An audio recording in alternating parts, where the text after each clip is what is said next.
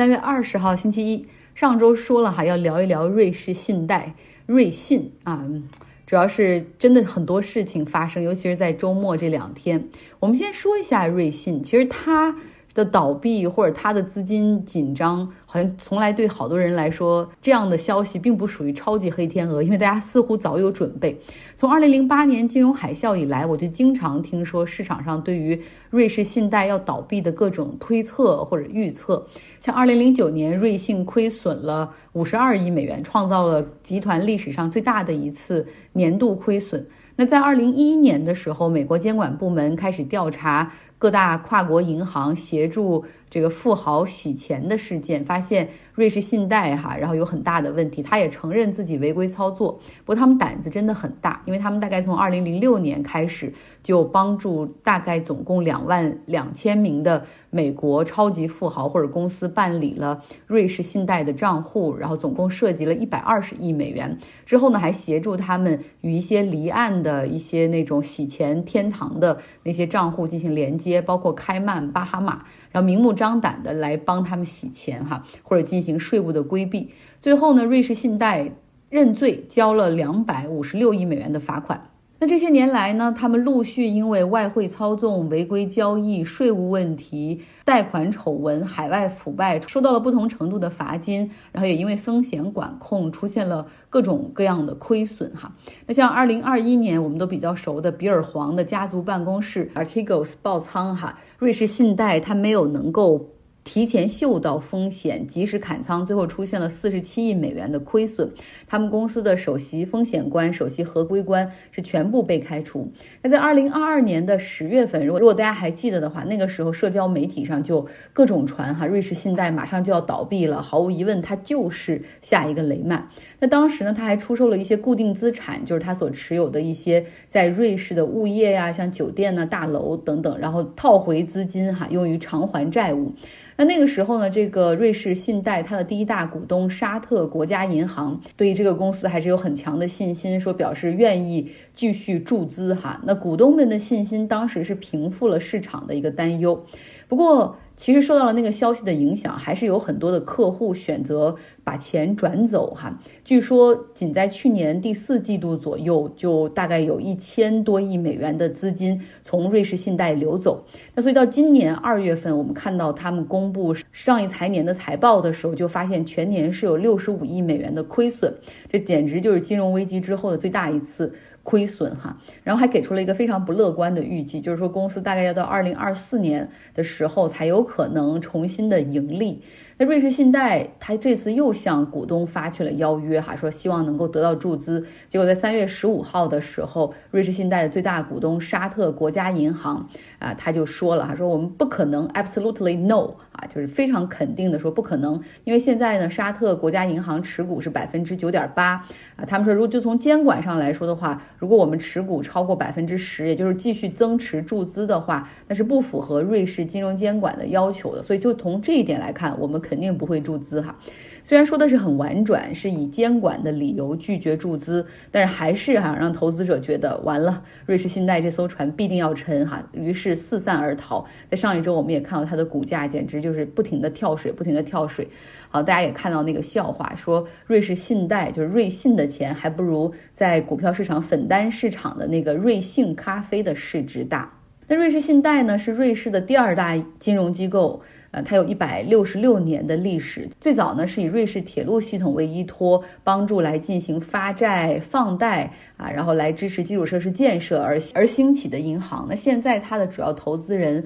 大部分都是外国投资人，像沙特国家银行啊，什么 Black Rock，还有像这个卡塔尔投资局啊、挪威银行以及沙特的另外一个金融集团等等。看到这些投资人不愿意出手相救，那怎么办？瑞士央行果断出手哈，因为这毕竟是第二大的。他们知道这是 too big to fail，绝对大到不能倒。他们在上周的时候就宣布会向瑞士信贷提供五百亿的瑞士法郎的流动性，但这并没有稳住市场的信心哈。呃，也可能是因为看到美国大洋彼岸这边硅谷银行就真的被清盘接管之后，钱就转不出来，或者是能被承保的那个金额是非常有限的，所以很多的储户 run 和 flee 哈，就他们的资金出逃。据说在上周大概有一百亿瑞士法郎的存款流出，因为客户担心它倒闭，把钱都转走。那瑞士央行一想，就这样那是不行的哈，那投多少钱给他们，最后还是一个倒，市场的信心并没有因此恢复，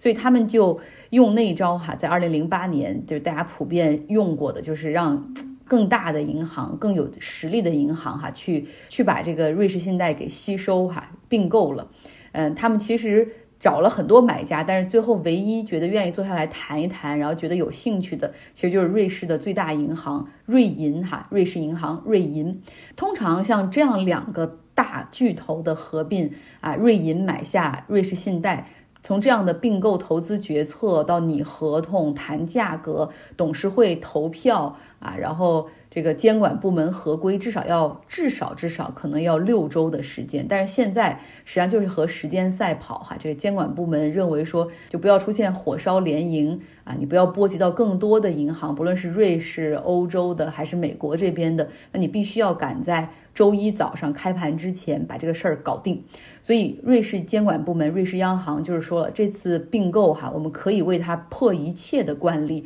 你无需通过监管部门的这种审批，甚至我们可以为这次并购去修改法律，让它可以不需要通过股东的投票，就不管是沙特、BlackRock 还是。呃，挪威银行这些股东多么的反感哈，他们的投票将对于这次并购没有任何的作用，所以我这时候就想到了很多大而不倒中间那时候讨价还价的细节哈，还包括在周末没有日夜的谈判，监管部门焦头烂额哈，又是这个萝卜和大棒并施等等，之前的那个书哈的那些画面，帮我脑补了很多可能在这个周末发生在瑞士的这些画面，其中有几个细节还挺有意思的。呃，收购的最终价格是谈到了三十二亿美元，这是一个折价出售啊，那相当于是在瑞士信贷周五收盘价上的一个超级折扣。那天收盘价左右，大概大概瑞士信贷还是两块钱法郎左右，但是最后但是最后呢，瑞银只愿意出每股七毛六，那相当于是三折出售。那这个肯定是可以想象，就是瑞银进行了非常凶狠的杀价，同时呢，他们还有很多个附加条件，比如说瑞士央行，你必须向我们提供一个一千一百亿美元的一个流动性，哈，就是随时我们有困难就要向你伸手去去要钱。然后另外呢，考虑到瑞士信贷还可能有一个九十六亿美元的一个投资亏损，假如说真的亏损了的话，那么政府需要提供一个 grant。啊，需要一个授权资金来保证这笔亏损不会转嫁到瑞银身上。另外，他们买瑞士信贷哈，也不是用真金白银的这个现金去买，而是用股票来置换。也就是现在所有瑞信的股东，他们每拥有的二十二股瑞信的股票，就会换成一股瑞士银行。同时，这样的一个投资方案是不得通过瑞信的董事会、投资者的投票，然后交易必须得到监管部门的全部支持等等哈。在这么短的时间内，哈，他们就把这个条件都摆得不错，而且他们肯定是进行了非常深入的这种尽职调查，去查他们的账务，然后去列出上述的这些。呃，然后据说哈，在这个谈判的过程之中，第一轮报价，瑞士银行出价只有十一亿美元。然后当时瑞士信贷的高管就是说，你这个太不可能，有没有点诚意？你这个价格不止伤害股东，然后连员工，连我们都没有办法接受。那到了周日的下午哈，监管部门来回撮合，最终是达到了三十二亿美元，加上上述的这些复杂的条件。那瑞银呢也将暂停他们的股票回购计划，然后还说这两家银行的完全整合会到三到四年之后完成。那么现在看来呢，投资者的损失是板上钉钉了。那员工哈，想必也非常的焦虑，就自己的前途到底怎么样，会不会被裁？自己的部门还在吗？未来，哎，像尤其是他们的投资业务部门的人哈，之前呢，瑞士信贷实际上早早的就把他们的 investment bank 就投资银行的这个部分独立出来。那家公司是一个独立的公司，叫。叫 Credit Suisse First Boston，就是他们买下美国第一波士顿之后，哈，把这个投资银行的业务后来注入到这个里面去。这个投资银行基本上是位于纽约啊，独立运作，非常专注于投资并购、撮合交易以及一些自营部门的交易等等。那瑞士信贷的本部，他们也有一些 investment banker，本来是特别希望能够转到这家公司来，因为瑞士信贷的投资部门很可能被砍掉哈。到了这家还盈利的公司，应该算是安全。但是现在看来，这个 CS First Boston 的这个公司就真的安全吗？他们到底是会被拆分卖掉，单独成为一个独立的公司，还是会被彻底的并入瑞士银行？这些所有的员工其实现在就像在起伏不定的海面上一样哈，究竟哪一个是真正的救生艇，大家还有点看不清。其实瑞士银行和瑞士信贷哈，他们这两家公司的总部都位于苏黎世，呃，相隔的距离说只有三百米那么近。那两家公司实际上都是有怀揣着全球银行业精英的那种梦想哈，希望做大做强。在很大程度上来说，他们做大做强。迈向全球的一个很重要的步骤，都是通过并购美国的这些投资银行或者经纪公司来拿到牌照、拿到客户的。然后这两家又都很像，在二零零八年的次贷危机中，他们押宝了美国的房地产市场，哈，失败重创，损失了不少钱。但是瑞士银行它实际上是吃一堑长一智，哈，就这些年的运营还是比较稳健。像过去两年，他们的股价上涨百分之十五，二零二二年他们的二零二二年他们的利润达到了七十六亿美元。那瑞士信贷我们说了哈，是从二零零八年之后就是一蹶不振，各种问题层出不穷啊，什么。高管雇私家侦探去监视前全员前员工的，然后还有什么各种吸毒的丑闻，然后包括还有什么他们公司里面一万多个超级大客户的呃账户信息被暴露，发现里面既有那种人口贩子、军火贩，还有毒贩哈等等。瑞士信贷的道德底线让很多人都觉得啧舌哈。